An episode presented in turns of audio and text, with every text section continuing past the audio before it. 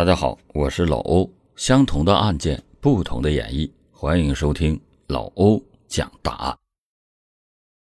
十七世纪，捷克的大教育家夸梅纽斯曾经说过：“教师是太阳底下最光辉的职业。”咱们中国也有古语：“一日为师，终身为父。”然而，职业终究是职业，再光辉的职业也难掩盖个别的丑陋的人性。如果一名老师要是成了杀人越货的恶魔，给学生、给家长和社会所造成的伤害，那一定是无与伦比的。两千零八年的三月七日，在河南省遂平县，体育老师梁红雅将七粒安眠药递到了一个小女孩的手中。他说：“吃吧，这是打虫药，吃了以后肚子里就没有虫子了。”小女孩很听话，就吃了药。可谁知道，过了好久，安眠药也没有奏效。此时，小女孩有些不耐烦了，吵着嚷着要回学校。见老师不肯，女孩就挣脱他跑了出去。此时，梁红雅就像疯了似的把女孩给追了回来。她害怕邻居察觉，就用手把女孩的头死死地按在了地上。随手拿起了一个塑料袋，捂住了孩子的口鼻，又找来了胶带，缠了又缠。不一会儿，小女孩就停止了呼吸。这个小女孩就是实验小学三年级一班的范诗伟，年仅八岁。而这个丧心病狂的梁红雅，就是她的体育老师。那么，这个女教师为何如此的蛇蝎心肠？他又为何要这么做呢？欢迎您接着收听老欧讲大案。二零零八年的三八节的前一天，遂平县实验小学三年级一班的班主任发现，从来都没有迟到过的范诗伟竟然旷课了。于是他就联系了小石伟的家人。小石伟的爸爸听到之后觉得很诧异，这不可能啊！是我亲自开车把小伟送到学校去的，怎么会没去上课呢？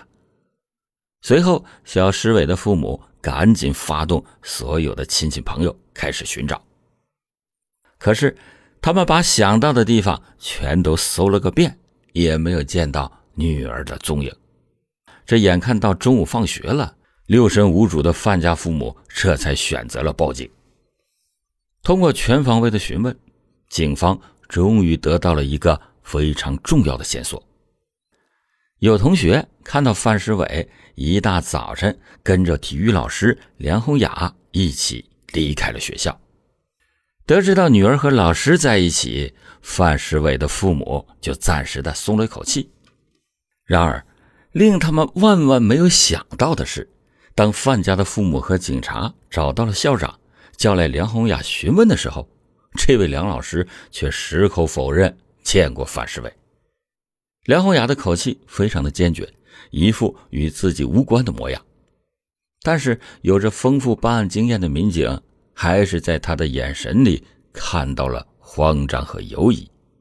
警方推测，梁红雅在撒谎。可是，如果他真的带走了范世伟，而现在范世伟又下落不明，只能说明孩子的情况很是不妙，于是警察要求和范世伟的父母一起到梁红雅的家去看看。一开始，梁红雅不愿意开门，警察只能是强行打开。果然，猜测得到了验证，在梁红雅卧室的床上，警方发现了躺在床上的范世伟。然而，小女孩的嘴和鼻子都被透明的胶带封着，脸色已经乌青。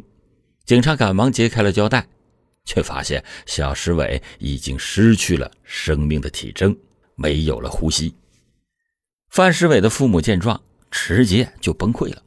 他们实在想不通：早晨出门的时候，女儿还活蹦乱跳的，现在怎么说没就没了？况且自己和梁红雅无冤无仇。一个老师为什么会残忍的杀害一个小孩子呢？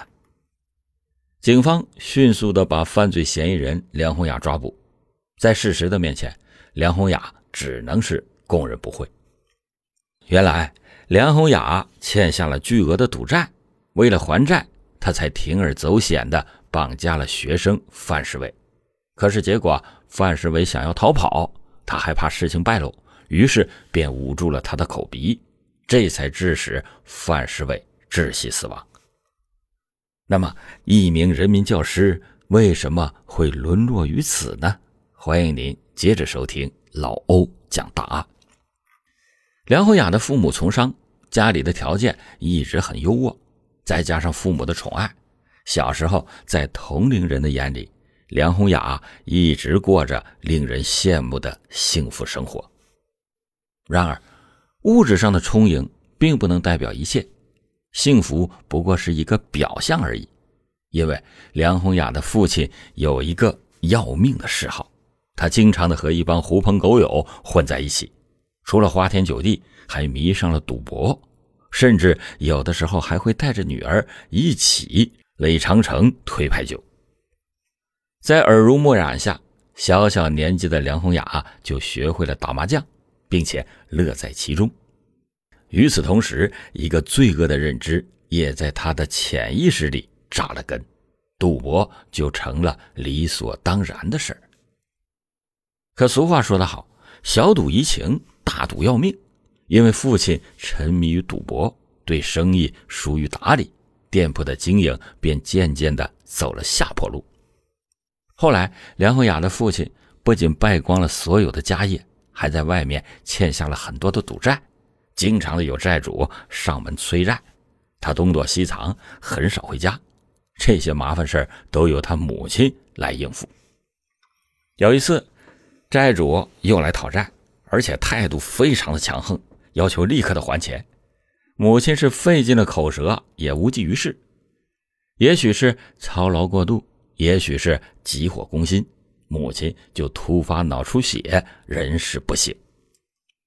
十来天以后。因为医治无效，梁红雅的母亲还是离开了人世。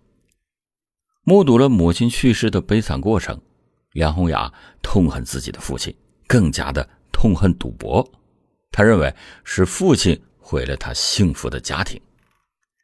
于是，梁红雅收敛心性，不再理会牌友的呼唤，把所有的精力都放在了学习上。随后，从师范学校体育专业毕业以后。梁红雅便回到了老家遂平县，在实验小学做了一名数学兼体育老师。不久，就和在银行做司机的王鑫相恋爱，步入了婚姻的殿堂。此时，梁红雅有着稳定的教师工作，丈夫的工作也不错，而且又老实又本分，小两口很是恩爱。结婚不久，就生了一儿一女。本想着。生活可以幸福平安的继续下去，可是不久后的一件事却让这个家庭出现了变故。有一次，梁红雅在参加学校体检时，发现自己患有疾病，再加上抚养两个孩子，高昂的医疗费和家庭开支让她有捉襟见肘的感觉。心高气傲的她不甘于过清苦的日子，一心想要改变家里的经济现状。可是丈夫每天起早贪黑的挣钱，也赚不了多少，自己又因病休假在家，想要改变现状，那谈何容易？难不成手里还能凭空的变出钱来吗？想到这里，梁红雅无奈的就摇了摇头。然而，他转念一想，还真有一个方法可以快速致富，分分钟的变出钱来，那就是赌博。一开始，梁红雅投入的并不多，也小赚了一点但是随着赚钱心思的膨胀，梁红雅下的赌注就越来越大。可是输多赢少，梁红雅不光钱没挣上，欠条倒是积累了一大沓。历史重现，债主们纷纷上门讨债。丈夫王鑫发现妻子深陷赌博以后，非常的生气。但是想想梁红雅也是为了减轻家庭的负担，于是他就选择了包容理解，打算夫妻俩一起还债。妻子告诉王鑫，自己已经输掉了六万元。这对夫妻二人来说简直就是一笔巨款。面对愁容满面的丈夫，梁红雅提出来，干脆把咱们两个人的积蓄全都拿出来，再找一个赌王合作，只要把之前输到的六万元给赢回来，就金盆洗手，再也不赌了。没想到，丈夫听完以后，竟然是眼前一亮。梁红雅所说的赌王，就是王鑫的堂姐夫于连河。此人和他们虽然沾亲带故，但是少有来往。前些年，于连河还因为抢劫罪吃过几年的牢饭，出狱以后更是游手好闲。不过在赌场上倒是颇有些名气。得到了丈夫的默许以后，梁红雅便找上了于连河，两个人是一拍即合。两个人就商议，由梁红雅出本金，两个人合作出老千，找机会狠狠的赚上一笔，无论输赢，俩人都平分。于是，从二零零六年三月份开始，梁红雅与于连河先后多次的在周边地下赌场参与赌博。但是，事实并没有像梁红雅所期望的那样赚个盆满钵满，反而又把赌资赔了个精光。不仅如此，两个人又欠了十二万元的债务。然而，当初说好的输赢平分的于连河。这时却向梁红雅诉起苦来，他声称自己没有钱，没有办法承担这六万块钱的债务。梁红雅无奈，只能是把这个惨痛的结果告诉了她的丈夫王鑫。这时候也意识到了一入赌场深似海，不能任由妻子再这么下去了。于是他就劝慰妻子说：“别赌了，咱们俩找个正经营生，好好的还债。”但是此时已经输红了眼的梁红雅怎么会接受丈夫的建议？她随即反驳说：“原来六万块钱都还不了，现在就更不可能了。这事不用你管，我自己想办法。”王鑫见好言相劝对妻子全无作用，便任由他去了。随后，他在亲戚朋友间借了点钱，又贷款买了一辆大货车，托关系联系到了天津的一家运输公司，跑货运。挣钱去了，而梁红雅依旧是白天教书，晚上游走在遂平县的各个地下赌场，做着她的黄粱发财梦。然而，俗话都说十赌九输，短短的两年时间里，梁红雅不但没有发财，还陆续的欠下了六七十万的赌债，完全变成了当年她痛恨的父亲的模样。随后。因为债主频频的上门索债，梁红雅不胜其烦，干脆在学校请了长假，带着两个孩子躲到天津丈夫那儿，想着挣到了钱还完债再另做打算。可谁知道祸不单行，刚过了几天的安定日子，丈夫又因为疲劳驾驶出了车祸，手里仅存的一点积蓄也都搭了进去，每月的车贷都无力偿还。看来只能是回原单位继续工作了，这样至少还可以维持基本的生活。可是回去就要面对几十万的债务，面对穷凶极恶的债主，该怎么办呢？此时的梁红雅再次的想起了于连河，她想要把于连河之前欠自己的六万块钱给要回来，可是没有想到，于连河不但没有钱还他。还出了一个搞钱的阴招，彻底的把梁红雅推向了不归之路。而于连河所说的搞钱，就是计划绑一个富豪老板，敲一大笔赎金，但是需要梁红雅先用女色勾引才方便下手。但是无奈梁红雅没有勾人的天资，试了几次都以失败告终，他们也只好暂时收手。但是梁红雅并没有放弃这个发财的想法，这对于欠着天价赌债的她来说，任何快速赚钱的门道那都是救命的稻草。随后，他就把视线投向了自己的学生。作为一名母亲，她深知孩子都是父母的心头肉，绑个孩子，家长出钱会更爽快。